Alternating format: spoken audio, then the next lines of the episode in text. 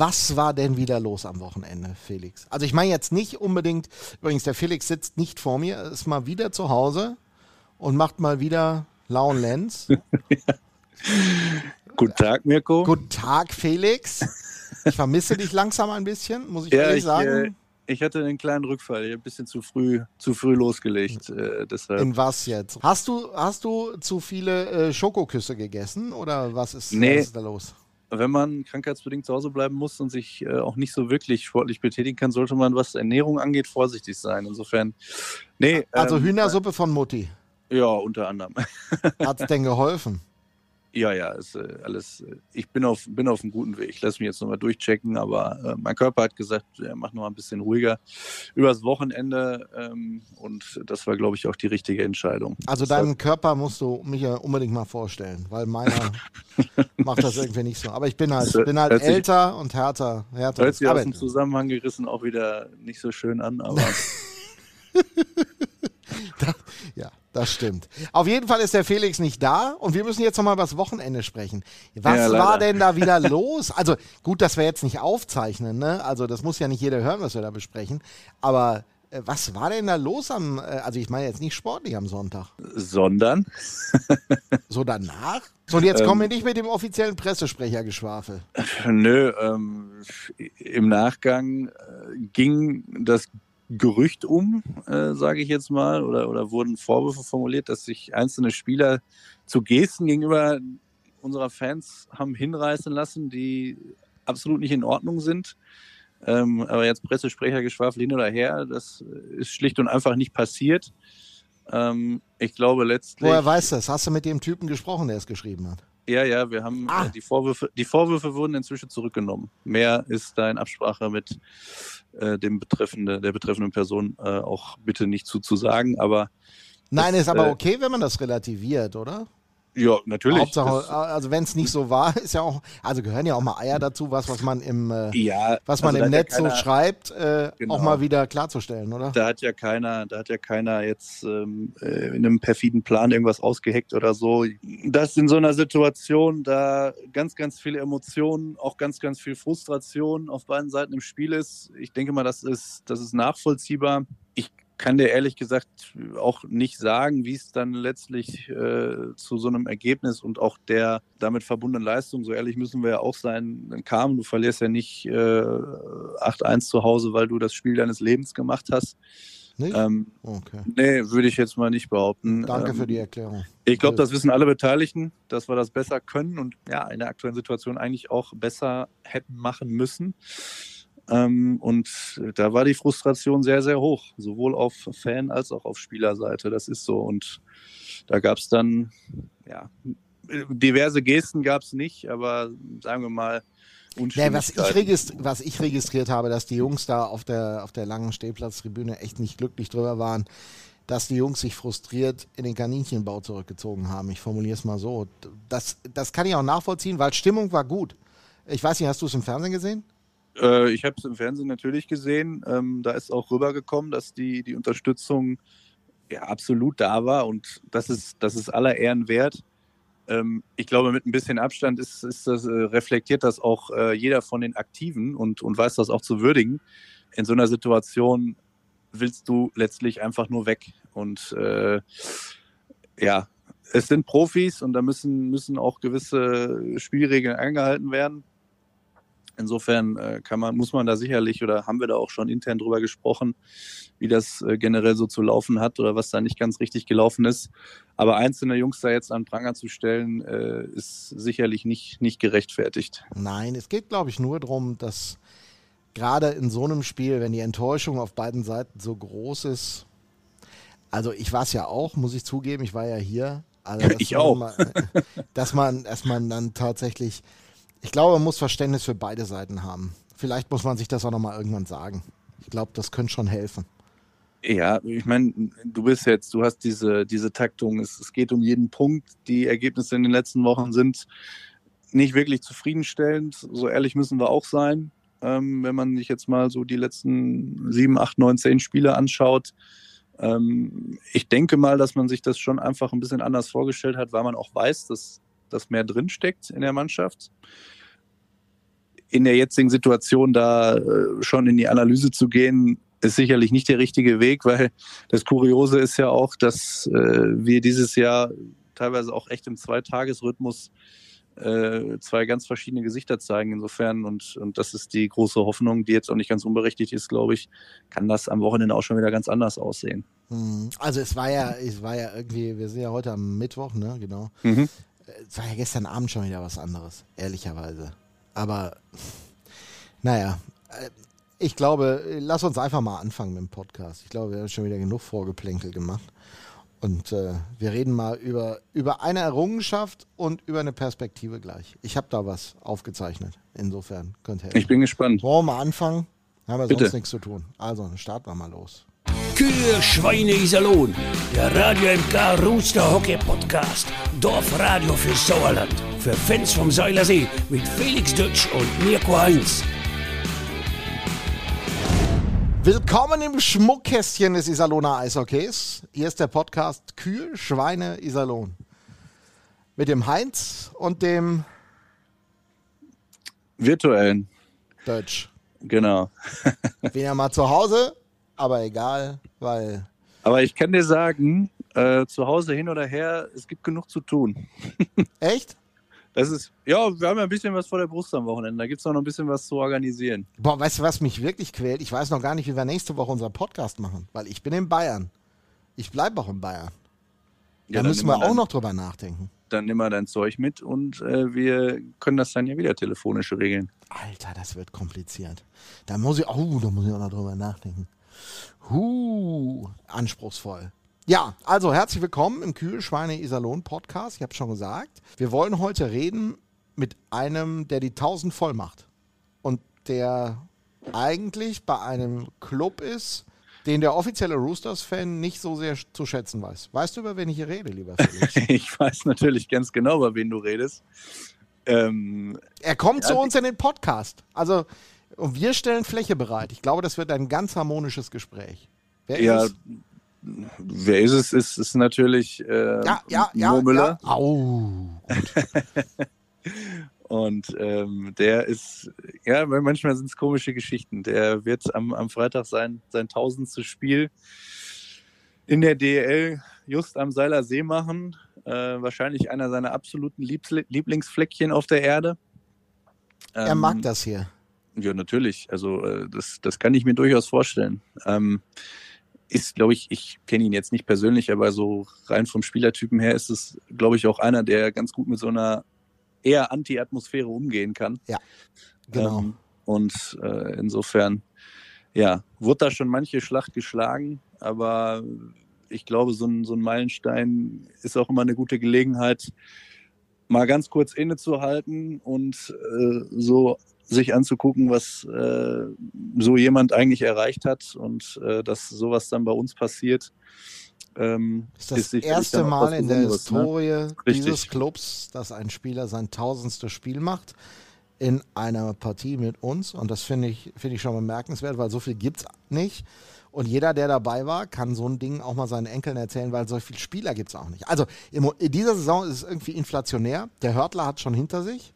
Ähm, und nach Mo Müller am Freitag kommen am Sonntag, wenn alles glatt geht, Alex Barter und dann Spiel drauf. Äh, Philipp Gogula, beides ja Düsseldorfer, die auch diese magische Marke überschreiten nur sympathische Vereine.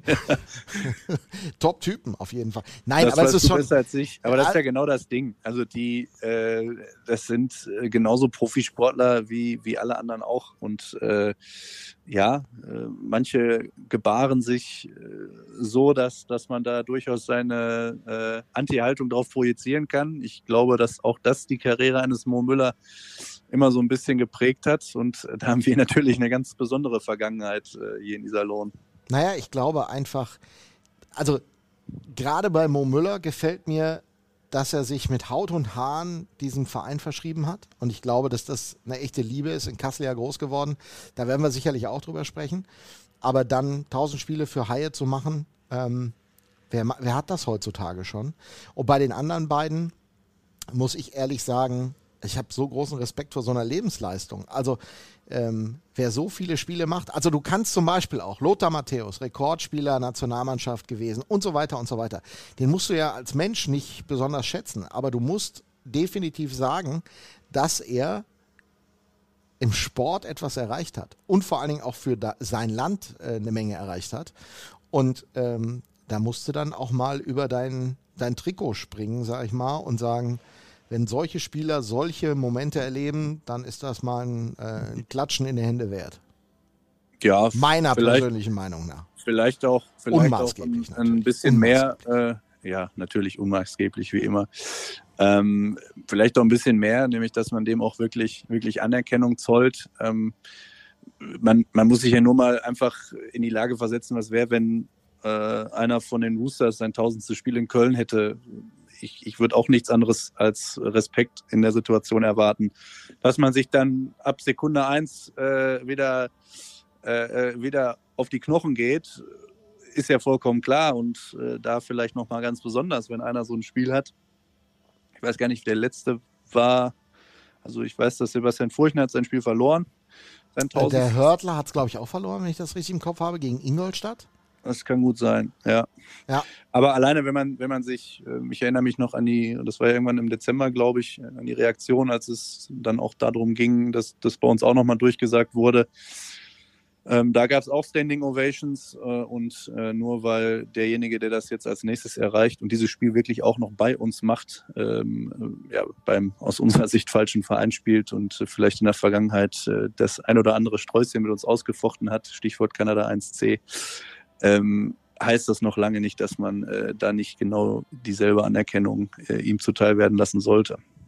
Die Geschichte frage ich ihn auch übrigens später. Ja, das will ich hoffen. Was haben wir sonst noch im Podcast? Wir haben Axel Müffler. Ich habe ihn, hab ihn gebeten, mal zu uns zu kommen. Development Coach der Roosters, Koordinator Nachwuchs.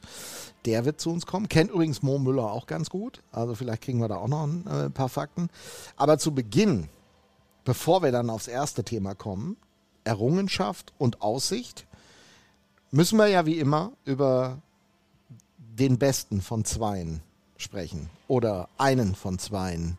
Äh, du weißt, was ich meine. Einen der zwei Besten, meinst du? Einen der zwei Besten. Gut, dass du mir weiterhilfst, lieber Felix, denn sonst hätte ich es wieder falsch auf den Punkt gebracht, bei dem wir uns bedanken müssen, dass diese kleine Nation mittlerweile entstanden ist. Und äh, das ist äh, unser heutiger Partner, über den wir uns sehr freuen, der diesen Podcast mit viel Freude und äh, Gemeinschaft mit uns begleiten. Beste Unterhaltung wünscht Ihre Sparkasse Märkisches Sauerland HEMA Menden. Wir setzen uns ein für das, was im Leben wirklich zählt. Für Sie, für die Region, für uns alle, weil es um mehr als Geld geht. Ja, genau so ist es nämlich. Also, dann haben wir auch über den Sponsor gesprochen, die Sparkasse Märkisches Sauerland HEMA Menden. Und wir müssen uns entschuldigen. Weißt du, warum du dich entschuldigen musst? für ganz viele Sachen bestimmt im ah, Leben. Aber, äh, darüber können wir auch mal einen Podcast machen. ja, in Relation zu dem Podcast weiß ich es ehrlich gesagt gerade nicht. Okay, wir haben den Würstchencheck nicht gemacht. Ja gut, das lag ja daran, dass ich krank war. Ja, also, ich wollte es nur noch mal sagen. Entschuldigung, liebe Nation, wir haben es tatsächlich... Aufgeschoben ist nicht aufgehoben. Ja, wann denn dann? Da gibt es nicht mehr so viele Möglichkeiten. Was ich ist mit also dir Freitag? Ich ganz offen, ey, Freitag habe ich, habe ich, äh, also äh, da ist. Jetzt äh, komm mir nicht so an. Doch, ich komme dir ganz genau so. ich bin um Sonntag nicht da. Ja gut, dann äh, weiß ich auch nicht. Dann müssen wir hoffen, dass wir es in die Pre-Playoffs schaffen. Was meinst du da? Weil ich, also entweder du machst das alleine am Freitag, aber rund um dieses Jubiläum, du glaubst gar nicht, was da los ist. Ähm, so rein organisatorisch, wen man da alles betreuen muss. Also es wird sehr, sehr kuschelig in den Katakomben. Nee, ich beschwere mich ja nicht. Ich beschwere mich ja nicht. Ich sag, ich sag ja nur, sag ja nur, dass ich keine Zeit habe, um mit dir ein Würstchen essen zu gehen. Oh, die fünf Minuten, ne? Oder, oder weißt du, was wir auch machen können? Wir müssen äh, den, äh, den egal wie Abschluss-Podcast äh, der Saison beim Würstchengrillen machen wir beiden. Wir finden einen Weg, sagen wir es mal so. Okay. Du lässt dir was einfallen. Sorgen. Du lässt dir was einfallen. Wir lassen uns was einfallen. Oh, siehst du, er schiebt das immer wieder weg.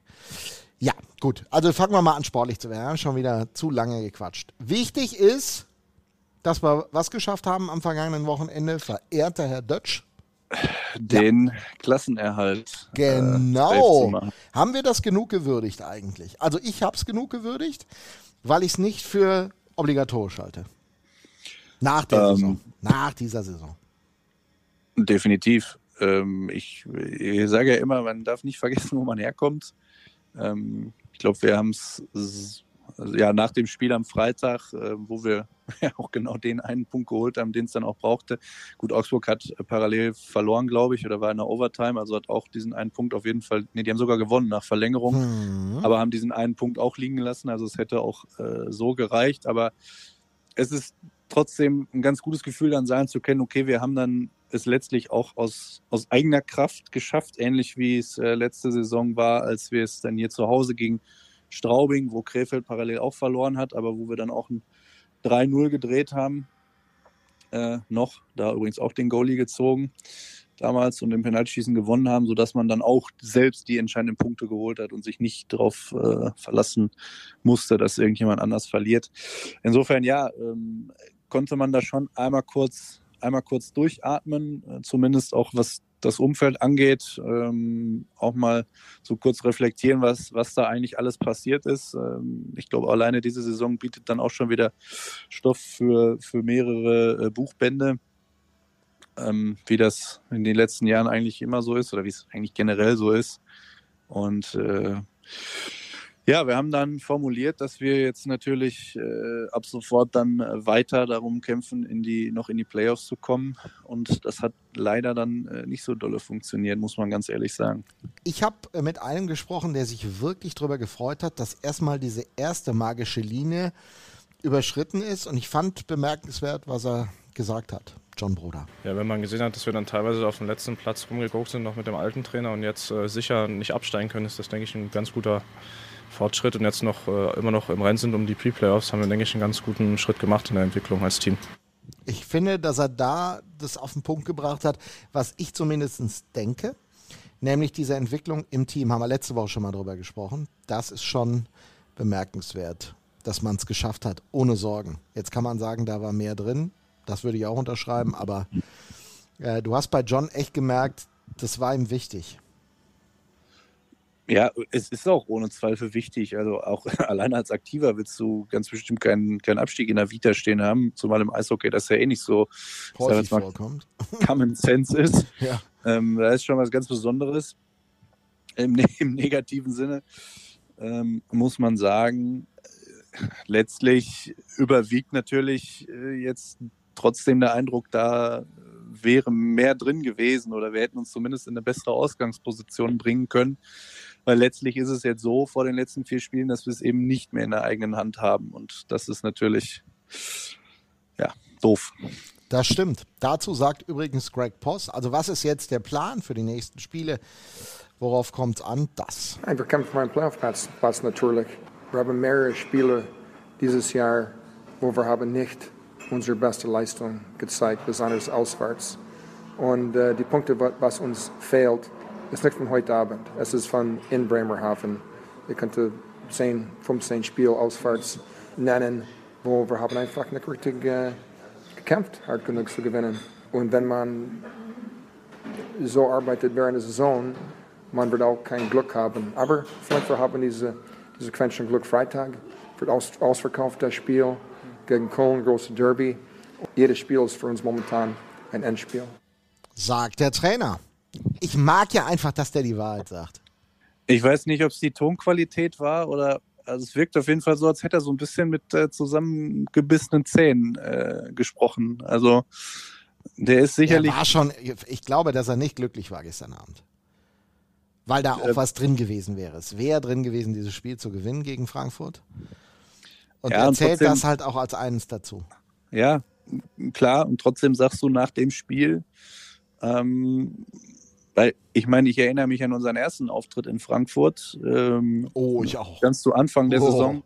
Da haben wir eins nicht geschafft, nämlich da haben wir, da konnten wir diese, oder konnten, ob wir es nicht konnten, weiß ich nicht, aber es ist jedenfalls nicht passiert, so dass wir diese Intensität einfach nicht gematcht haben, äh, die nicht äh, aufs Eis gebracht haben, die Frankfurt da vorgegeben hat. Natürlich zu Hause, die Stimmung gestern für einen Dienstagabend, Hut ab, muss man ganz ehrlich sagen. Also die, die tun der Liga natürlich äh, sehr, sehr gut. Ist ja jetzt auch ähm, mehrfach zu Recht auch betont worden. Ähm, das ist uns gestern gelungen und äh, wir waren phasenweise auch die bessere Mannschaft. Da muss man sich natürlich ja trotzdem äh, fragen, wieso man dann äh, letztlich mit einer Niederlage, ja, es ist ein Punkt, aber ich glaube, aus den, aus den vergangenen drei Spielen insgesamt zwei Punkte zu holen, das ist nicht das, was man sich dann äh, vorgestellt hat. Ja, ich würde dir leider recht geben. Und somit ist auch der Rest des äh, äh, äh, Post-O-Tons zu analysieren. Genau das denkt er auch. Letztlich haben sie es anderswo verbockt, als sie Spiele verloren haben, die sie nicht hätten verlieren müssen.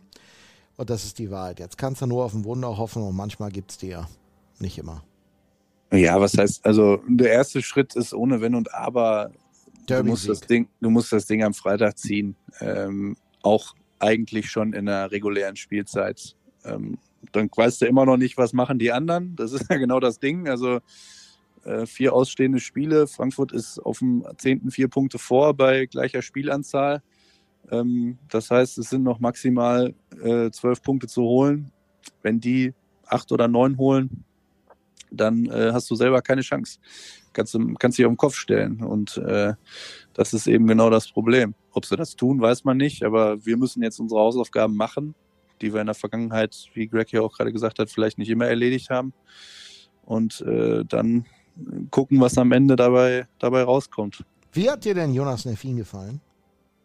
Hervorragend. Also ich fand, ganz ehrlich, ähm, keinerlei Wackler, was ich bemerkenswert fand. Also du siehst, wann immer man den sieht oder äh, auch mal in Testspielen oder so, dass der die Anlagen ja nachweislich hat, sonst wäre er ja auch nicht schon so lange im erweiterten Kader und ähm, gibt ja auch einen klaren Plan, den dann irgendwann mal wirklich auch mit äh, fest in den Goalie gespannt zu integrieren. Aber das, das will vorsichtig geschehen und nicht übers Knie gebrochen werden. Und solche Einsätze, wo er dann wirklich auch zeigen kann, hey, ähm, ich strahle auch die Sicherheit aus, die es in so einer Situation braucht, was keines, keinesfalls selbstverständlich ist aus meiner Sicht.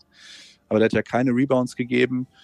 Ähm, auch ein, zwei Dinger rausgeholt, die ja, wo sicherlich auch keiner gesagt hätte, äh, dass das dann seiner war, wenn er drin gewesen wäre ähm, und ja, der Mannschaft auch einfach Sicherheit gegeben, was mhm. sehr, sehr viel ist. Sonst hätte sie nämlich ab dem zweiten Drittel nicht so gespielt, das ist nämlich auch die Wahrheit. Aber hast du ein, also eine Geste, die hat mir gezeigt, was es für ein Typ ist. Es war die letzte Einstellung kameratechnisch. Der, die Scheibe war drin in der Overtime von den Frankfurtern und er kniete auf dem Eis. Das ist echte Identifikation, oder? Ja, also da ist. Äh, du weißt gar nicht, was ich meine für ein Bild, oder natürlich, doch? Doch, natürlich. Ja, das wäre ja mal ein Wunder, dass wir ja. beiden die gleichen empathischen Voraussetzungen mitbringen. Alter, Mann. Ja, also aber das war glaub, so. Guck ihn dir an und du weißt, er hat gelitten. In ja, dem natürlich. Moment hat er gelitten und er hat nicht gelitten, weil er sein erstes DL-Spiel verloren hat, wo er gestartet Nein. ist. Ähm, er hat, ich glaube, und das ist ja aber auch sinnbildlich. Also natürlich ist es bei bei ähm, einem, einem jungen Goalie, Iserlohner Jung, wie man so schön sagt, äh, also Hometown Hero und was es da nicht alles für Begriffe Hometown gibt. Hero. Äh, oh, oh. Der sich natürlich auf eine, auf eine ganz besondere Art ähm, auch mit, mit äh, der Stadt und dem Club identifiziert. Nochmal was anderes, aber es war ja letztlich schon auch sinnbildlich dafür, wie die Gefühlswelt nach dem Spiel war. Das dass stimmt. man das ja eigentlich gewinnen musste, weil der eine Punkt ist, wenn man sich jetzt die Konstellation anguckt, schon. Red nicht wieder viel. über Konstellation. Ich, ich ja. brauche den Hinlauf auf Neffin. Ach so, okay. Ich verstehe, ich verstehe. Entschuldige bitte. Kein Problem. Also, äh, Jonas war hinterher enttäuscht und genau. andererseits ganz glücklich, dass das äh, so geklappt hat, wie es geklappt hat. Ah, ich würde schon sagen, ein bisschen besonders. Äh, ich habe mich mal wieder gefreut, in der DL starten zu dürfen. Ich denke, in Frankfurt zu spielen ist auch immer ganz cool. Ich wusste, dass es ein wichtiges Spiel für uns ist, aber eigentlich ist ja momentan so gesehen jedes Spiel wichtig. Für uns geht es um die Punkte, umso ärgerlicher, dass wir leider nur einen mitnehmen konnten. Ist eigentlich egal, wo du spielst, ist immer gut, äh, wenn man mit solchen Saves startet. Es gibt natürlich einen immer den gewissen Flow auch und die äh, gewisse Sicherheit auch, ein gutes Gefühl. Ich denke, wir haben hier wirklich ein gutes Spiel abgeliefert auswärts, 16 ähm, Minuten lang gefightet Also ich denke, deswegen umso schade, dass wir uns nicht belohnen konnten. Einfach mal schauen, wo es hingeht. Schauen wir mal, wie es weitergeht. Ja, das war Jonas Nefin zu seiner besonderen Zeit gestern Abend, am Dienstagabend in Frankfurt. So, und bevor der Müffler jetzt kommt, das Interview mache ich mit äh, dem Kollegen Dött. So, jetzt klingt hier schon wieder das fucking Handy, echt. So, und bevor, also das war Jonas Neffin gestern Abend. Und jetzt muss ich mich noch vom Dutch verabschieden. Denn der muss jetzt weiter, weiß ich nicht. Zum Doktor oder zur Mama? Nee, zum, äh, zum Doktor gehe ich morgen mal. Okay. Naja, dann quatsche ich jetzt mal mit dem-. Dann quatsche ich jetzt mal mit dem Müffler und ich glaube mit dem auch mal über Neffin. Mal gucken. Ich weiß nicht, ob der Ahnung hat von Torhütern, aber ich versuch's mal. Danke, Herr Dötsch. Ja, aber gerne doch. Ja, Viel Spaß noch. Wir sehen uns. ja, und ihr hört ihn irgendwann. Tschüss. Ja. Ciao, ciao. Wenn wir denn schon über junge Leute reden, dann müssen wir endlich auch den Mann mal in den Podcast holen, der echt Ahnung hat vom Nachwuchs. Also er tut zumindest so. Ob so ist, werden wir jetzt in den nächsten paar Minuten erfahren. Axel Müffler, schön, dass du dir Zeit genommen hast. Grüß dich. Servus. Axel, wir wollen und haben natürlich gerade so ein bisschen den Blick gerichtet auf äh, Jonas Neffin. Also du bist nicht derjenige, der verantwortlich ist für die Torhüter, das ist verständlich. Aber wenn du dir den jungen Mann anguckst, auch seine Entwicklung, die du ja auch so ein bisschen verfolgt hast, was fällt dir äh, bei ihm auf? Wo, wo steht er auf dem Weg? Ja, ich denke, so einen guten Weg, äh, gerade was auch die DL2 angeht. Ähm, denke, hat auch schon in der Vergangenheit immer wieder auch sein, ähm, sein Können auf, äh, aufblitzen lassen. Und äh, das Wichtigste ist, äh, dass man äh, weiterhin auch einen guten Plan für ihn hat, ähm, dass wir als Organisation ihn weiter aufbauen und äh, vor allen Dingen, dass er auch ruhig bleibt ähm, und äh, fokussiert bleibt, an seinen Zielen festhält. Das ist so das Wichtigste, ähm, denke ich, was, was für ihn äh, einfach auch wichtig ist. Interessant für mich war immer, dass Jonas so ein bisschen der erste Spieler ist, wo diese Organisation mal einen sehr, sehr klaren Plan hatte. Also das ging ja los mit Christian und zu seiner Amtsübernahme, da war Jonas ja so ein bisschen im Fokus, hat ja dann auch mal ein DL-Spiel gegen München gemacht, unvergesslich dieses 1-0, den Shutout im ersten DL-Spiel. Ähm, wie wichtig ist es heutzutage, einen Plan zu haben, tatsächlich mit jungen Spielern und sie im Auge zu behalten, lange im Fokus zu wahren? Das ist extrem wichtig. Man muss zum einen erstmal das Potenzial identifizieren. Das heißt also, ich muss wissen, okay, nicht wo steht der heute, wo kann der in drei bis vier bis fünf Jahren stehen und wie kann ich ihn einsetzen? Vor allen Dingen, wie sehe ich ihn? In welcher Rolle? Was bringt er mit? Ähm, ist er gerade, gerade was Skating angeht, ist extrem wichtig. Speed heutzutage, ja, also Speed Kill System, ähm, sagt man ja auch so schön.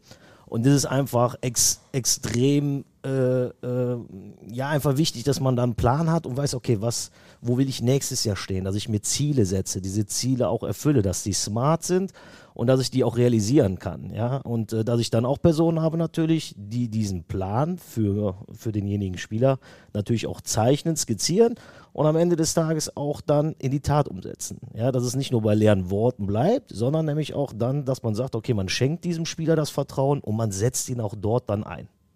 Reden wir mal über einen, den du dir in der letzten Zeit sehr intensiv angeschaut hast. Nils Elton. Als Verteidiger. U20-Nationalmannschaft gespielt, Roosters gespielt, auch gestern Abend wieder auf dem Eis gewesen. Wir zeichnen ja am Mittwoch auf. Wie ist da zum Beispiel dieser Plan zustande gekommen? Wie sieht der, also der Teil für die Öffentlichkeit zugedacht, wie sieht dieser Plan aus mit diesem jungen Spieler, um ihn dahin zu bringen, dass er im Idealfall mal ein fester Bestandteil der Abwehr der Iserlohn Roosters wird?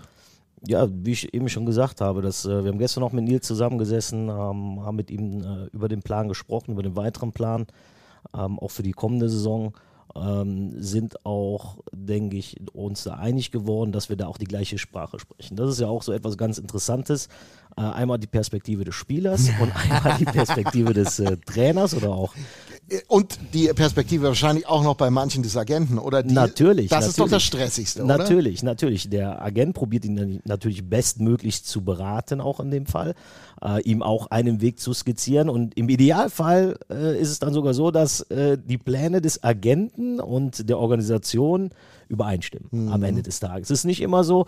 Ähm, auch aus der Vergangenheit heraus kann ich auch mal ein bisschen was erzählen. Äh, natürlich auch schon mit dem einen oder anderen äh, eine Meinungsverschiedenheit gehabt, sage ich jetzt mal, weil ich dann als Trainer gesagt habe, mal, ich sehe den Jungen jeden Tag im Training, Ähm, ich sehe den abseits des Eises. Ich weiß, äh, was er für Probleme hat, was er für Stärken hat, ähm, woran er arbeiten möchte, was er für Ziele hat. Und ähm, du siehst ihn zwei bis dreimal im Jahr. Natürlich bist du telefonisch oder wie auch immer mit ihm in Kontakt.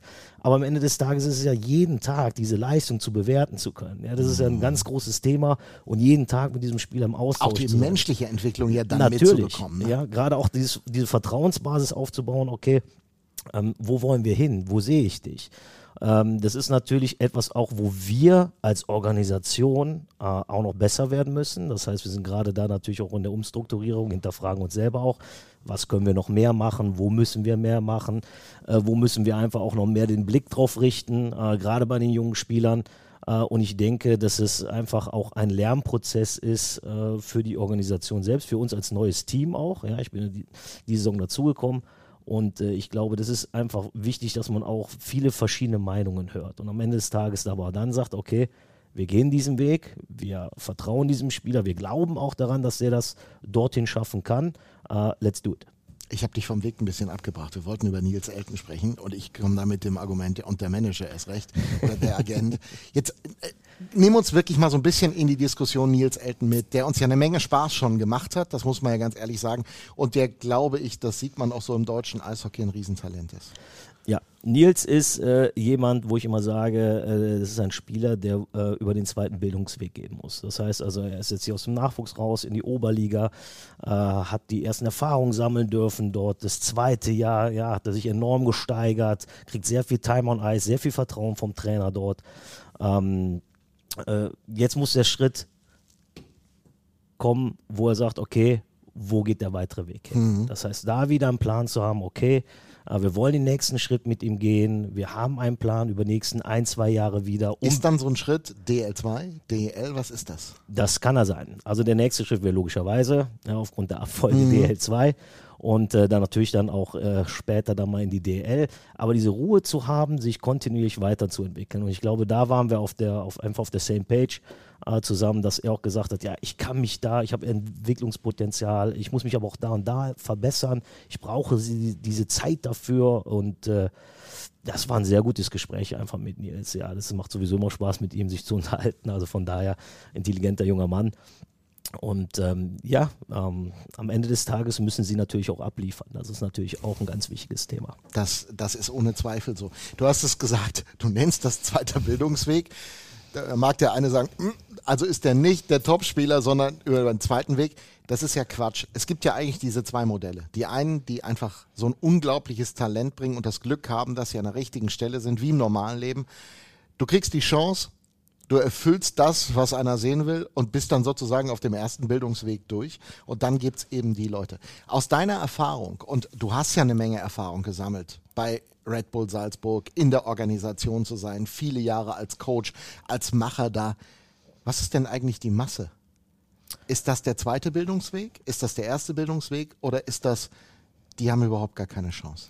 Nein, ähm, ich, also erstmal muss ich dazu sagen, ich glaube, dass viele Spieler zu früh denken, dass sie sich einen Status erarbeiten, indem sie sich einen DL-Vertrag irgendwo mhm. ähm, ja, erarbeiten oder dann auch erhalten.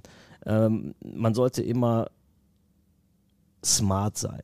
Man muss diese Geduld haben. Ja, ich habe viele Spieler kennengelernt, die zu früh hoch in eine hohe Liga wollten, wo sie dann wenig Eiszeit bekommen haben, wo sie auch gar nicht in dieser Rolle eingeplant waren, was sie eigentlich auch als Spielertyp darstellen.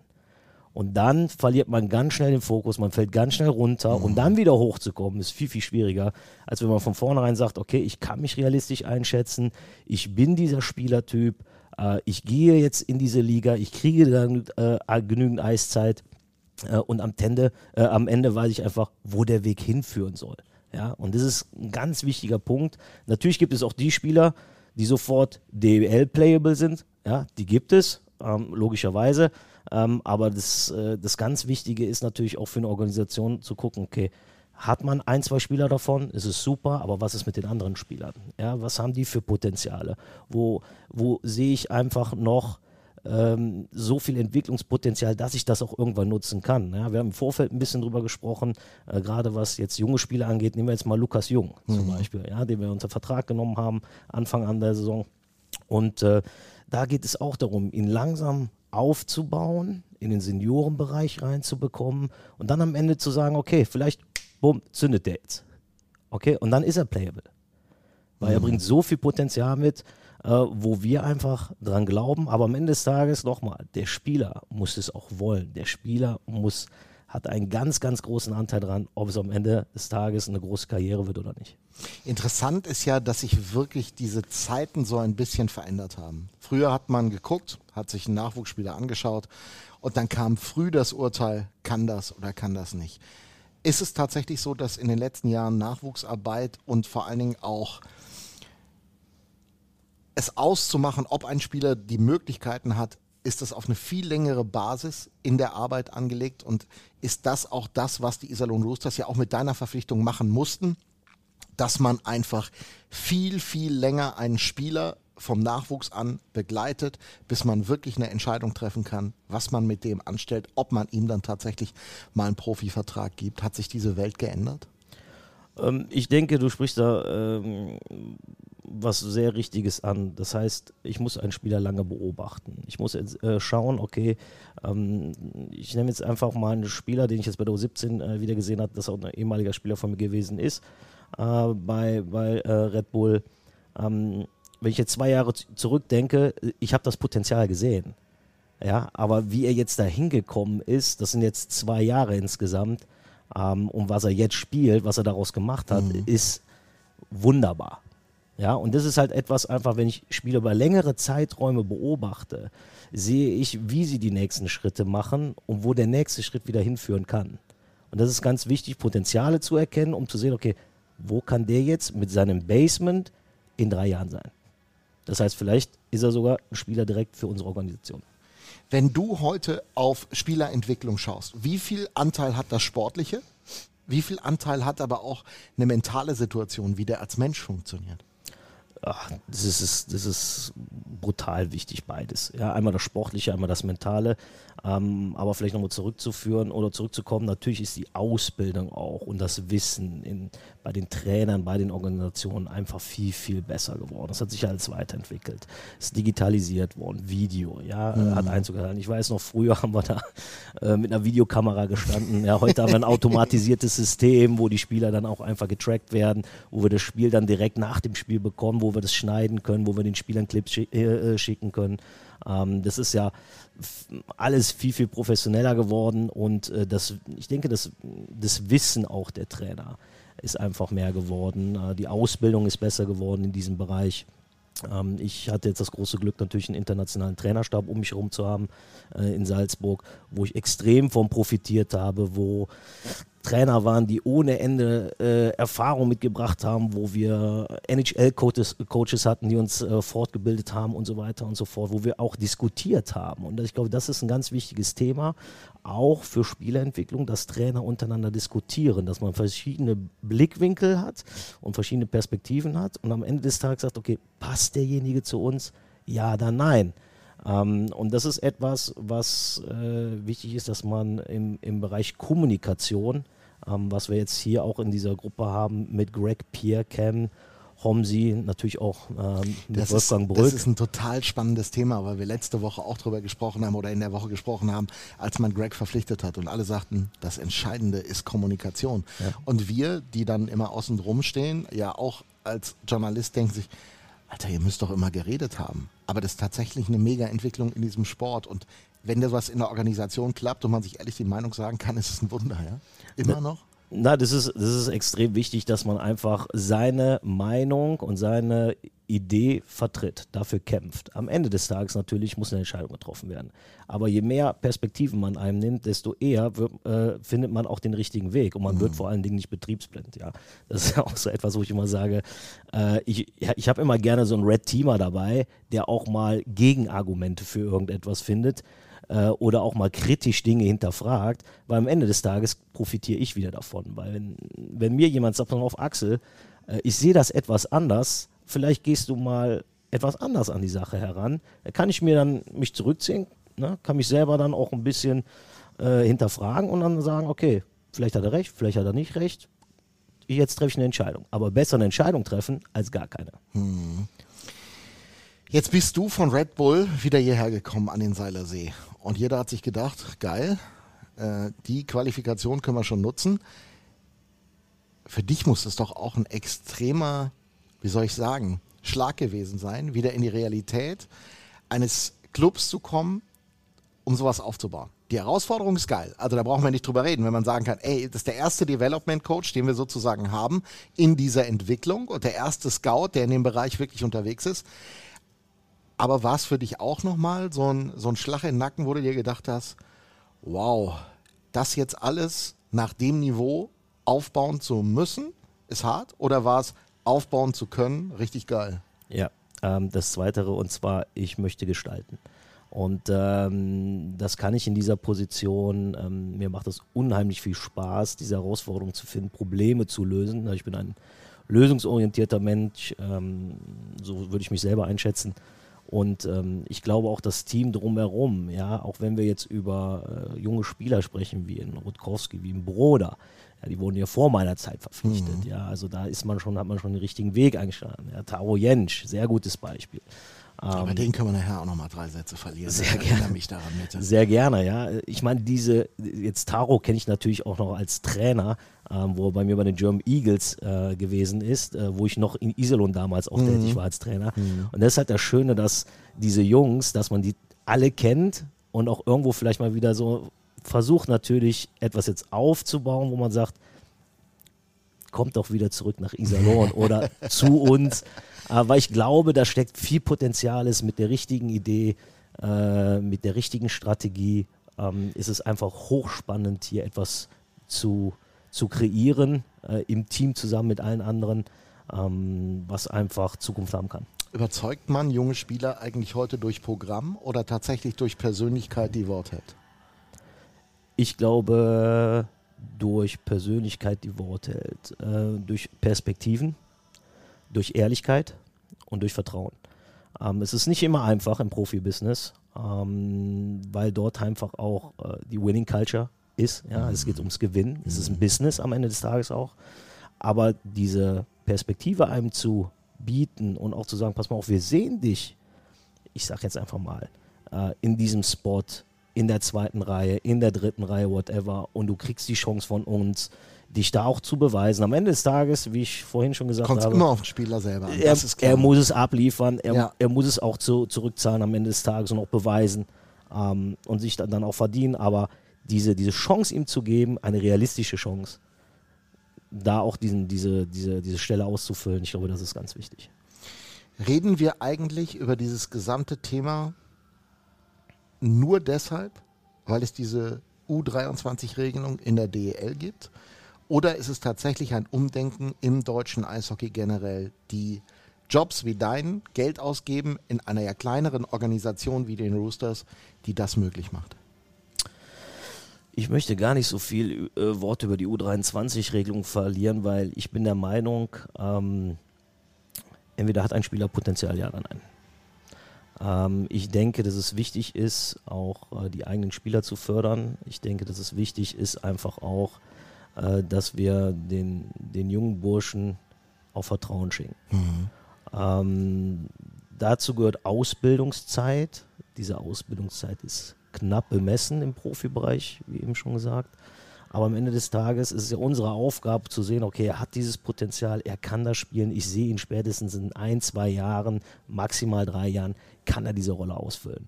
Und wenn ich dann jemanden habe, der hier aufgebaut worden ist, ich glaube schon, am Ende des Tages kriegst du es auch dann zurückgezahlt. Ohne U23-Regelung. Mein Prachtbeispiel ist bei dieser ganzen Diskussion, und wir wollen das heute nicht ausufern lassen, weil das ist ein, das ist ein Thema für einen ganzen Podcast. Michael Wolf, den du ja nur auch sehr ja. gut kennst, ich frage mich immer, ob der, wenn es eine U23-Regelung und eine dann U24-Regelung, Ü24-Regelung gegeben hätte, wäre der vielleicht nie da angekommen, wo er angekommen ist. Und äh, wir, glaube ich, brauchen nicht darüber streiten, dass Michael Wolf sich ums deutsche Eishockey verdient gemacht hat, in jeder Hinsicht. Und das ist das, was ich heute immer so schwierig betrachte, weil viele, die dann mal aus diesem U23-Stadium raus sind und diese 24 erreicht haben, bei denen ist dann nicht immer, aber oft Hopfen als verloren. Was ich bedauere, weil ich glaube auch, dass dann noch, aber da kannst du mich gerne eines Besseren äh, belehren, dass dann auch noch eine Menge Potenzial in der Entwicklung in Spielern steckt. Gutes Thema, was, sehr gutes Thema, was du ansprichst. Also, ich möchte jetzt keinen Namen nennen, aber wir haben mit jemandem verhandelt, der genau in dieses Raster passt, der rausfallen würde. Und jetzt geht es ja darum, für diese Spieler zu überlegen, okay, A, was bin ich für ein Spielertyp? Und wie möchte ich die nächsten zwei bis drei Jahre gesehen werden von anderen Vereinen? Also muss ich mir ganz genau überlegen, welchen Schritt ich als nächstes mache. Und da muss ich auch wissen, okay, welche Rolle kann ich in diesem Verein spielen und welche Rolle spiele ich wahrscheinlich in einem Team und nochmal eins bis vier, was dort immer mitspielt. Und das ist so entscheidend für diese Jungs, äh, da die richtige Entscheidung zu treffen. Ob es am Ende die richtige oder falsche ist, ich habe auch keine Glaskugel, aber vom, vom äh, Development-Gedanken her oder auch von dem Entwicklungsgedanken her und wie ich später mal gesehen werde, die nächste Zeit in meiner Karriere, macht es mehr Sinn, dass ich natürlich mir überlege, okay, in dieser Organisation kann ich diese Rolle einnehmen, die sehen mich so, die wollen mich dahin pushen, also gehe ich dahin. Auch wenn ich vielleicht irgendwo anders einen Vertrag, ein Vertragsangebot habe, wo ich keine Ahnung was mehr verdiene. Und das ist, glaube ich, ein ganz wichtiger Punkt, wo sich äh, viele Spieler, die dort rausfallen jetzt aus dieser Regelung, Gedanken machen müssen, smarte Entscheidungen treffen sollten. Warum kommt mir jetzt der Name Taro Jensch wieder in den Kopf? Ich weiß es nicht, muss irgendwie Zufall sein. Aber das ist so ein bisschen, ich durfte ihn in dieser Saison ein paar Mal sehen. Also, er hat immer eine Rolle gespielt, auch in Mannheim, bemerkenswert, muss man ja einfach sagen, mal Überzahl gespielt, alles mal drin gewesen, äh, aber auch oft vierte Reihe. Und ich glaube, dass ein Taro Jensch in der vierten Reihe seine Qualitäten nicht ausspielen kann. Äh, nicht, weil er es nicht könnte, sondern weil die Rolle, die man definiert in, in, im Eishockey, eine andere ist. Jetzt lassen wir auch mal die Taro-Rolle wieder weg. Wie schafft man es im Spiel zwischen Agent, der sagt, ich habe für dich den Verein, der Verein sagt auch, Alter, geil, dich brauchen wir auf der Position. Und er spielt trotzdem eine vierte Reihe, wenn die restlichen Stars da sind. Und dann ist da der kleine Verein, brauchen wir auch keinen Namen nennen, der sagt, bei uns spielst du erste, zweite Reihe, wenn du bleibst. Nur Geld, wie du es vorhin schon mal angedeutet hast? Oder gibt es eine Chance, ihn irgendwie zu überzeugen? Ist die Gesellschaft Eishockey darauf vorbereitet, den Weg beim kleinen Team zu gehen, um da seinen Weg zu finden? Ich denke, Taten. Ich muss es leben. Mhm. Ich, der Mindset muss einfach da sein, dass auch der Agent sagt, dafür steht dieser Verein. Er hat das jetzt die letzten zwei Jahre gemacht. Wir wissen, er hält sein Wort, mhm. er geht diesen Weg, er hat diese Philosophie und dann, wie gesagt, ist es natürlich für ihn ein leichtes zu sagen, okay, geh dort bitte hin. Da ist es genau dieser Spot, diese Rolle und äh, die Philosophie dahinter, die einfach äh, auf dich zugeschnitten ist. Ja, aber das ist immer eine Sache, okay, leben wir das? Ist das unser Mindset mhm. oder geht man wieder weg von diesem Weg? Und das ist aber im, sage ich jetzt mal, global gesehen oder im, wenn ich jetzt mal das Big Picture nehme, äh, muss ich sagen, da müssen wir natürlich noch viele Dinge auch, ähm, sage ich jetzt mal, von der Strategie her so ändern, dass wir auch dahin kommen können, dass wir genau das so auch umsetzen können. Bist du mit den Verpflichtungen, die ihr bislang gemacht habt für die kommende Saison, was die erste Mannschaft anbelangt, bei den U23-Spielern zufrieden? Ja. Wer kommt? Jetzt lass dich mal über. Quatsch. Sprechen wir, sprechen wir über den Nachwuchs Roosters insgesamt und natürlich erstmal über die DNL 2-Mannschaft. Da stehen jetzt Playoffs an. Also, das wird jetzt eine ganz große Zeit für euch. Mit welchen Chancen tatsächlich aufzusteigen? Ja, die Chance. Und welcher Bedeutung auch, wenn es gelingen würde. Sorry. Genau, also die Bedeutung ist natürlich riesengroß ja, für, für die Gesamtorganisation. Das heißt, wenn wir nächstes Jahr in der DNL 1 äh, spielen sollten, ist dies natürlich einfach so wichtig, weil wir dann natürlich auch an ganz andere Spieler äh, rankommen, um die dann verpflichten zu können, um da weiterhin auch noch äh, die Verbindung zwischen Nachwuchs und Profiabteilung noch enger werden zu lassen. Ähm, die Chancen stehen gut. Ähm, Arthur Grass äh, hat die Mannschaft wirklich exzellent durch die Saison geführt. Ähm, ist ja auch noch Development Coach, ja, das möchte ich auch nochmal hier betonen. Äh, dass er natürlich da auch einen, äh, einen Anteil hat äh, an dem Gesamtkonstrukt und ist natürlich Teil dieses Ganzen. Ähm, und wir als Verein, auch meiner Person, probieren ihn einfach da zu unterstützen, sei es als Co-Trainer nachher auf der Bank, mhm. sei es durch, keine Ahnung, irgendwelche Gimmicks fürs Team. Ähm, haben wir jetzt schon einige Dinge angestoßen. Auch der Vorstand ist dort mit involviert, äh, der Gesamtverein. Und äh, wir würden uns einfach ja, riesig freuen, wenn wir das dieses Jahr realisieren können. Wie gesagt, die Chancen stehen nicht so schlecht. Ich meine, wir haben die Hauptrunde als erster abgeschlossen und äh, ja, freuen uns einfach, da jetzt in die Playoffs starten zu können. Aber wie man weiß, Playoffs. Playoffs, eigene Gesetze. Eigene bla, Gesetze. Bla, aber es gilt halt immer das Gleiche. Es gilt immer das Gleiche. Deswegen äh, habe ich ihm auch gesagt, ich, das letzte Wochenende zählt überhaupt nicht. Ja, ob ich da jetzt äh, 8-0 gegen Tölz gewinne, das hilft mir dann am Ende des Tages auch nicht, wenn ich im Halbfinale ausscheide. Hm. Ähm, und äh, wie gesagt, wir müssen das Finale erreichen. Wenn wir das Finale erreichen, sind wir automatisch aufgestiegen. Und das ist das große Ziel von Vereinsseite her, äh, von der Organisation. Und ähm, ja, wir, wir freuen uns einfach darauf. Das wird jetzt eine, eine, ganz spannende Phase für die Jungs, für die Mannschaft, für den Coach. Ähm, und ja, wir hoffen das Beste. Gesamtsituation Nachwuchs in der Entwicklung dieser gesamten Abteilung ja auch, du hast gerade schon mal den Vorstand angesprochen, der ja einem Wechsel unterliegt, es sind viele neue Leute dazugekommen. Ähm, wie hat sich das auch vielleicht sportlich ausgewirkt, schon gleich im ersten Jahr? Es ist immer schwer. Also natürlich hat man jetzt ein Jahr schon mal hinter sich gebracht. Ich denke, das Wichtigste war, dass wir die Ziele, die wir uns gesetzt haben äh, im Bereich äh, Sport, im Bereich Vorstand, dass wir die wirklich umsetzen konnten. Das heißt, wir konnten genügend Trainer verpflichten, ähm, um alle Mannschaften wirklich abzudecken, um da wirklich eine, eine äh, ja, Qualifizierung einfach auch vorzuweisen, auch hinsichtlich des Fünf-Sterne-Programms. Ähm, dann haben wir ja natürlich die Kunsteisbahn äh, generiert. Ähm, Glückwunsch dazu, auch schade, ne? muss man sagen, ja, dass definitiv. Jungs auf Kunsteis statt auf Eis trainieren dürfen. Aber gut, Energiekrise. Energiekrise, halt lösungsorientiert wieder denken. Das heißt, äh, wir haben sehr viele Dinge angepackt. Äh, wir haben die Geschäftsräume äh, renoviert. Äh, neue Böden verlegt. Es sind einfach Kleinigkeiten, die aber für uns wichtig waren, wo wir gesagt haben, pass mal, wir wollen Schritte nach vorne machen. Wir wollen anpacken, wir wollen Taten, äh, Wort, äh, ta, äh, Worten, Taten sprechen lassen. Taten sprechen lassen, genau. Ähm, und ähm, ja, wie gesagt, im, im allgemeinen Kontext äh, muss ich sagen, die Trainer machen äh, einen guten Job. es gefällt mir gut. Natürlich äh, gibt es da auch ein paar Veränderungen für die kommende Saison. Das heißt, wir haben das natürlich über das Jahr auch äh, analysiert und evaluiert. Uh, und uh, werden da, wir haben ja gestern eine Neuverpflichtung bekannt gegeben. Richard Jahres. Genau, Richard Unglaublich. Jahres. Ich weiß nicht, ob ihr den noch kennt, hat ehemals auch mal bei den Roosters gespielt. Genau. Menschlich eine Granate, ganz ja. großartiger Typ. Und äh, sportlich muss ich sagen, ich habe noch seine Rückkehr äh, nach Tschechien mit äh, auf, den, Blick gehabt, aber dann natürlich auch mal irgendwann wieder weggeschaut. Den habt ihr jetzt gewonnen. Was hat der getrieben in den letzten Jahren?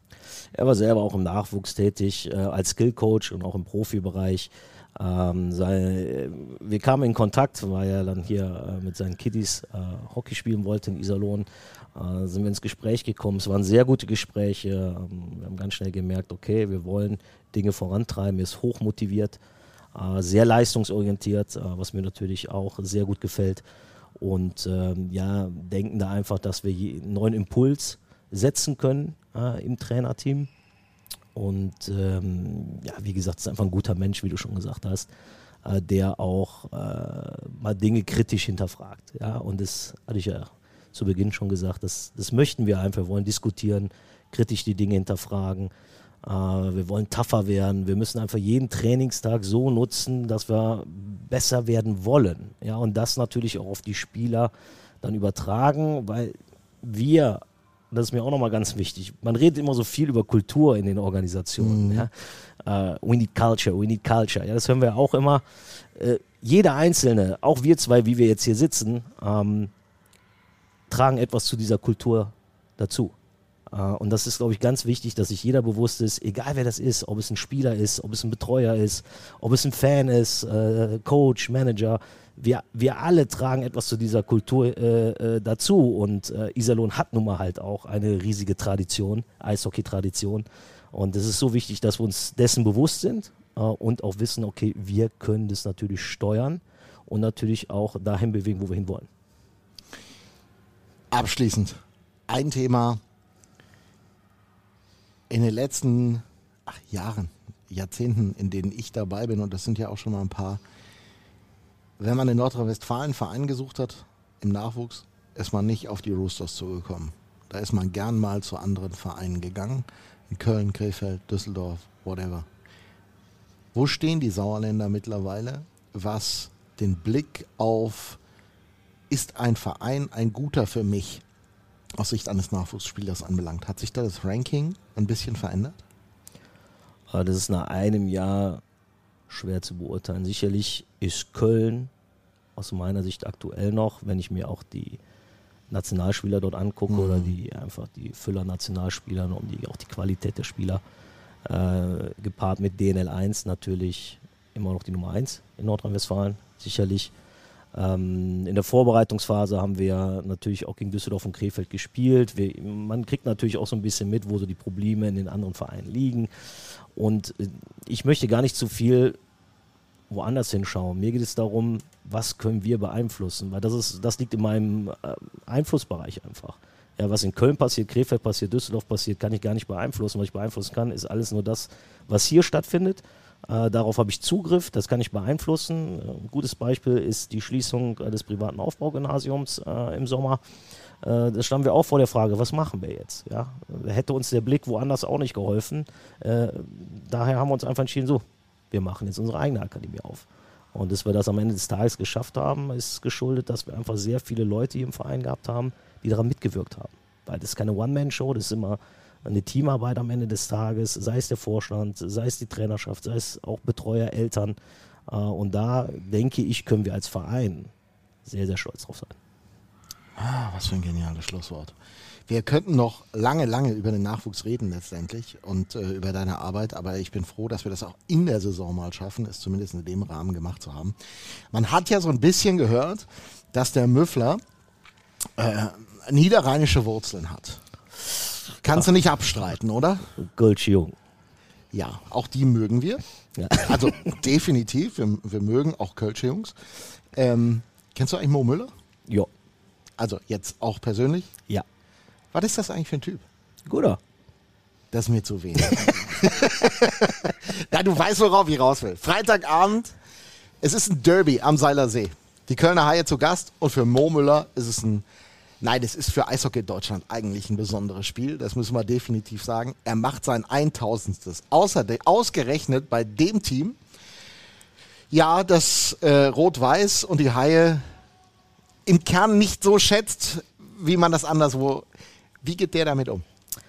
Ähm, ja, erstmal muss man natürlich sagen, ähm, eine Riesenkarriere. Ja, absolut klasse. Ähm, ich habe ihn damals noch auch als äh, äh, DNL-Spieler kennengelernt, wo ich selber noch Trainer in Köln gewesen bin, wo er noch den Schritt gemacht hat, ähm, Richtung Profi-Dasein. Und da kann man nur zu gratulieren. Ähm, kann er wirklich stolz drauf sein, Respekt vor dieser Leistung. Und ähm, ja, wie gesagt, am Ende des Tages es ist ein Derby, was heißt umkämpft werden sein wird. Und äh, ja, wir werden alles dafür natürlich geben, äh, dieses für uns zu entscheiden. Jetzt hast du mir immer noch nicht gesagt, wie Mo damit umgeht, dass er dann Tausendstes ausgerechnet hier hat. Du, ganz ehrlich, da musst du den fragen. Ja. Tu ich gleich. Wenn du hier raus bist, ruf ich den an. das kann ich für ihn nicht beantworten. Da muss er schon selber machen. Aber er kann schon. Also ich glaube, dass das so ein Typ ist. Äh, habe ihn ja nur aus Interviews mal irgendwie kennengelernt, kurz, knapp, knackig.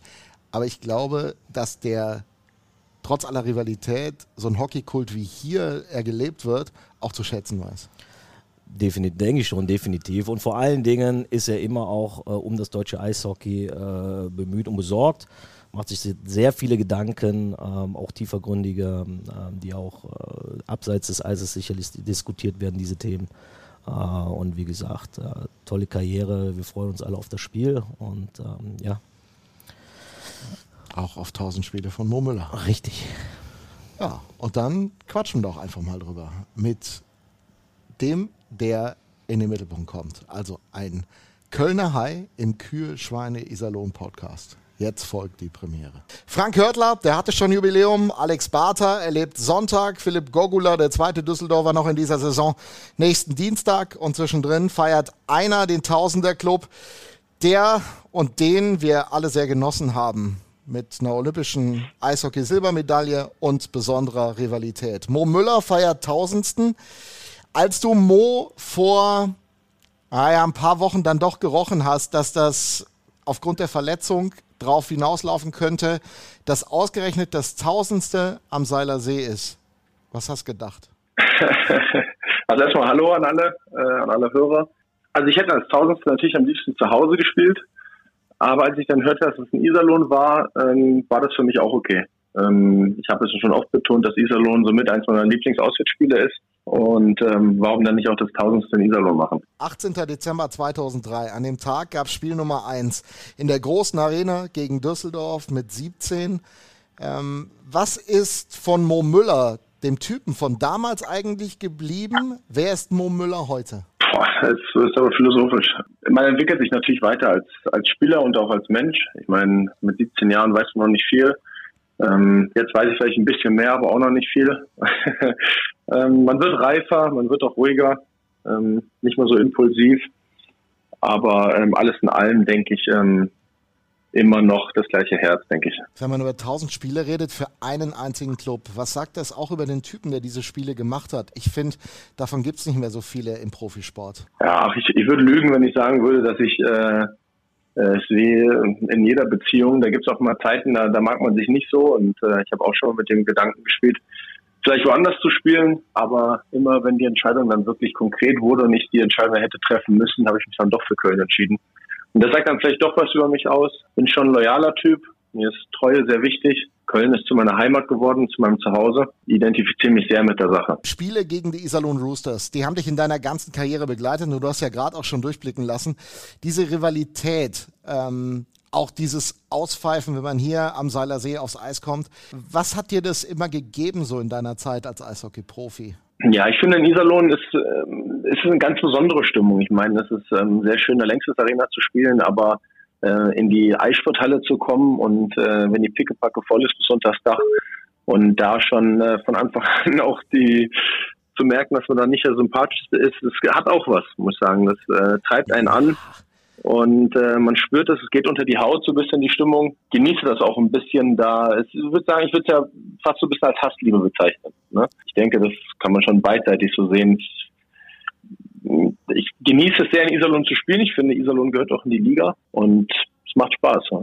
Ich, ich mag diese Rivalität auch. Also das, das kommt tatsächlich dazu, weil ich glaube, dass dem Sport am Ende auch eine Menge fehlen würde, wenn es so ein Five-Konzert nicht geben würde oder auf der anderen Seite für, für die Kölner jetzt als konkretes Beispiel diese Motivation, dann hier aufs Eis zu kommen, aus der du ja als Sportler, glaube ich, auch was mitnimmst. Ja, genau. Man kann ja aus allem zehren. Man kann ja davon zehren, ähm, von den eigenen Fans nach vorne gepusht zu werden. Man kann aber auch davon zehren, von den gegnerischen Fans hart angegangen äh, zu werden. Und das gibt's beides. Und in Iserlohn habe ich auf jeden Fall das Zweite, ähm, dass ich da davon zehre, ähm, weil man bisher, ich glaube, Energie kann man spüren. Und in Iserlohn spürt man richtig, wenn, ich, wenn man da auf dem Eis steht und ähm, bei der Starting Six und man wird da schon Geld ausgepfiffen, dann äh, ja, ist es doch, für so Sachen spielt man ja auch Eishockey. Ja.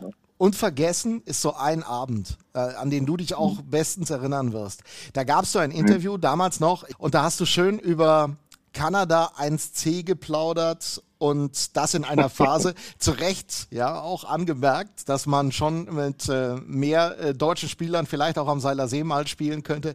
Das damals, also das hat eine Menge Aufmerksamkeit letztendlich verursacht. Ähm, nicht nur am Seiler See, äh, ich glaube, die Roosters haben eine Menge an Merch verdient hinterher, an diesem berühmten Kanada 1C-Trikot. Andererseits hat es, glaube ich, auch mal, das muss man sagen, ähm, auch Aufmerksamkeit auf ein Thema gelenkt, was dir, glaube ich, in deiner Karriere auch immer sehr viel wert war, oder? Ja, also fangen wir vielleicht erstmal mit dem Thema an. Äh, mir liegt das deutsche Eishockey insgesamt am Herzen. Ne, das war schon immer so. Ich denke, dass wir das Potenzial dieser Sportler in Deutschland bisher nicht annähernd ausgeschöpft haben. Ich glaube, dass da noch viel Potenzial nach oben ist. Ich bin auch als Typ so, dass wenn ich etwas sehe und denke, ähm, dass es nicht richtig ist, ich bin Ungerechtigkeiten kann ich nur schwer verkraften. Also wenn irgendetwas, wenn ich denke, äh, etwas ist nicht richtig, dann ähm, bricht das manchmal aus mir raus. Ich bin jetzt auch ein bisschen älter geworden. Ich weiß nicht, ob ich das Gleiche nochmal so machen würde, aber damals war es halt so und ich stehe da auch zu. Ähm, ich glaube auch, dass ich damals die Wahrheit gesagt habe. Ähm, dass es ein Thema war, das war so ein bisschen der Elefant im Raum. Jeder wusste es, aber keiner hat sich getraut anzusprechen. Das, die Thematik damals mit den, mit den Eindeutschungen am Seilersee. Ähm, das sollte jetzt auch keine Ausrede sein für unser Spiel damals. Und ich war auch emotional ein bisschen aufgeladen, weil ich gerade vom Eis kam mit dem Kampf gegen äh, Colton Teubert. Den du, glaube ich, auch verloren hast mal, als einen der wenigen. Aber da hat dir Colton auch mal, hat dich auch mal geärgert, glaube ich, an dem Abend. Ja, ähm, Nein, muss ich sagen, stimmt, habe ich, nee, nee, stimmt, habe ich verloren. Wobei ich sagen muss, bei dem Kampf, wenn du dir nochmal anschaust, der Colton Teubert ist auf den Knien vor mir und ich habe als Ehrenkodex nicht weitergeschlagen, weil ich dachte, okay, das, ich will jetzt nicht auf den Kopf hauen, wenn er auf den Knien ist. Und dann habe ich den Stand verloren und dann hat er weitergeschlagen. Und äh, das ist okay, das war für mich so eine Lehrstunde, dass ich gesagt habe, okay, wenn ich ihn einmal, das hat auch ein älterer Spieler zu mir damals gesagt, gesagt wenn du ihn einmal in der Position hast zu finishen, dann musst du ihn finishen, lass ihn nicht mehr hochkommen. Ähm, ich habe den Kampf verloren, dazu stehe ich. Äh, ist auch ein kräftiger Junge gewesen. Der das Colton. stimmt, der ja, hat schon ganz andere aus dem Klamotten ja. gehauen, da hast du vollkommen ja, recht. Ja. Und ich weiß, dass ich damals meinen Helm versucht habe aufzuziehen auf der Straße, weil ich hatte so Beulen auf dem Kopf, dass der Helm gar nicht richtig gepasst hat. Hast du eigentlich mal irgendwann von den Roosters und Kanada ein C-Trikot geschenkt bekommen? Habe ich, direkt im Anschluss daran. Das war, glaube ich, Metzen, heißt der, ne? Norbert Metzen, ja, der die Trikots genau. herstellt. Der war das damals?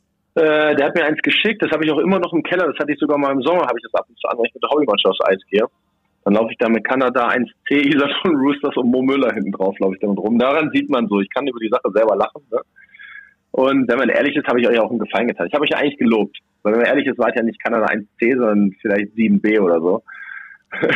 Guck mal an, der haut der Müller jetzt noch mal einen oben drauf raus. Ja. ja.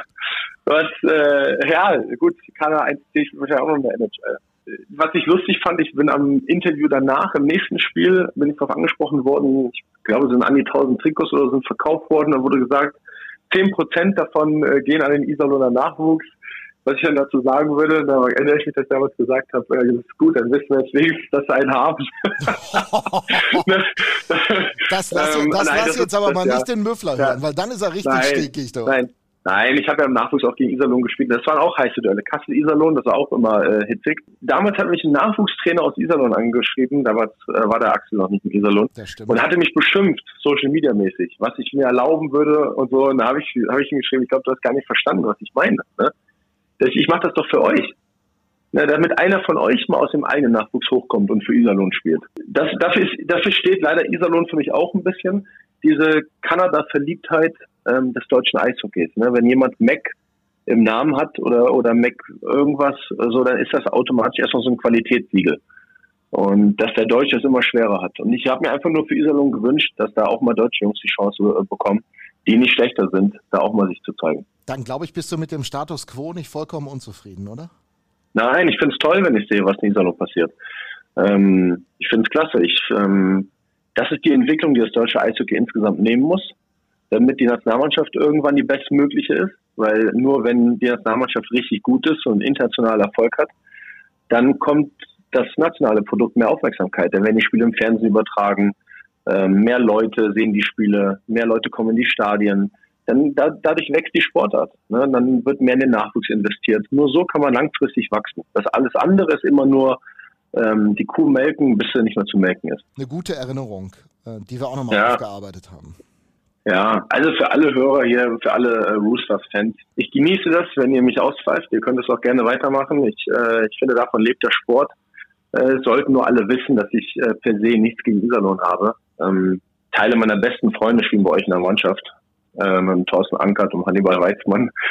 Ähm, hatte wirklich zwei Fundskerle in euren Reihen. Ähm, ich habe nichts gegen Iserlohn, aber ähm, ich habe das damals so gesehen, dazu stehe ich auch. Und das würde ich auch immer wieder so sagen.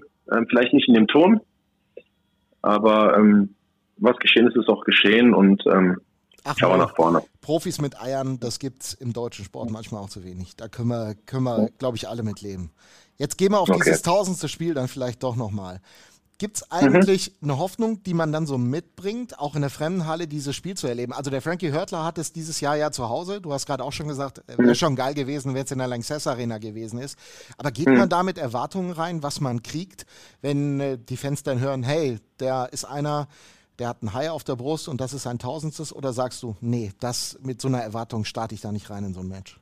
Also zuallererst, ähm, sind ja beide Vereine auch in einer sportlichen Situation. Ne? Zuallererst muss ich sagen, das tausendste Spiel ist für mich auch ein Spiel, was ich gewinnen möchte.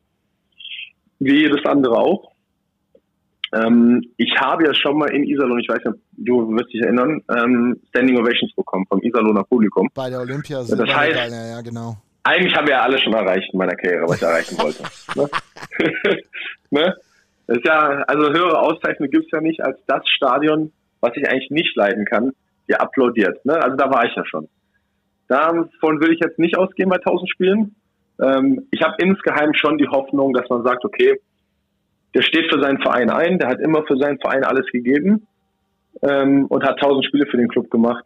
Ähm, das erkennen wir zumindest so an, dass wir dem jetzt den Abend nicht versuchen zu, zu, ja, zu kaputt zu machen in irgendeiner Art und Weise. Ne?